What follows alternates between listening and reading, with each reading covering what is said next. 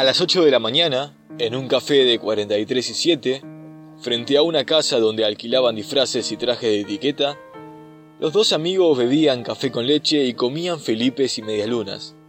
Muy divertido, Almanza refirió su desilusión de no ir al teatro la noche anterior y la sorpresa, hasta el enojo, cuando supo que lo habían convocado para tenerlo de cuidador de las criaturas. De pronto dijo, Esta noche voy a precisar que me des una mano. "Eh, si es para que sigas de niñero, desde ya te digo que no. Lo que te voy a pedir es que te des una vueltita, porque viene a verme una de las chicas Lombardo. Tan sorprendido estaba Mascardi que preguntó, ¿Ahora? A la noche. ¿Qué me contás? El hijo te echó el ojo para yerno. Me pongo en su lugar, que se case con cualquiera con tal que no quede solterona. Había recuperado el aplomo. Almanza le explicó. La que viene es la casada. ¿Qué me contás? Primero dejan los chicos a tu cuidado, después te meten en líos con el esposo. Está en Coronel Bransen. ¿Y qué pasa con la patrona, nuestra patrona?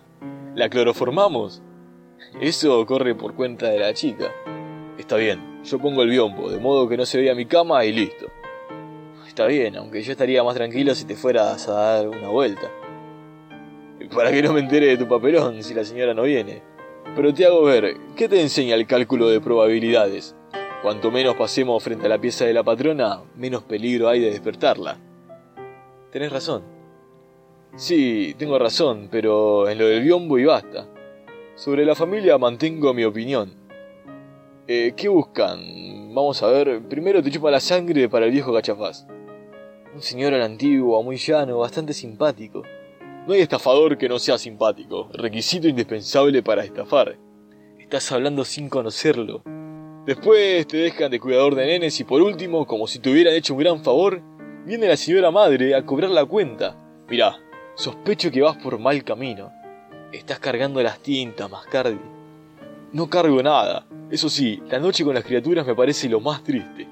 Francamente, el que mucho anda con mujeres, no te diré que sea maricona, pero al primer descuido se convierte en lo que vulgarmente llamamos un tremendo pollerudo. Yo te hablo por tu bien, aunque te duela. Como decía el finado mi padre, todo bicho que camina debe tener una profesión que lo proteja. ¿Que lo proteja de qué?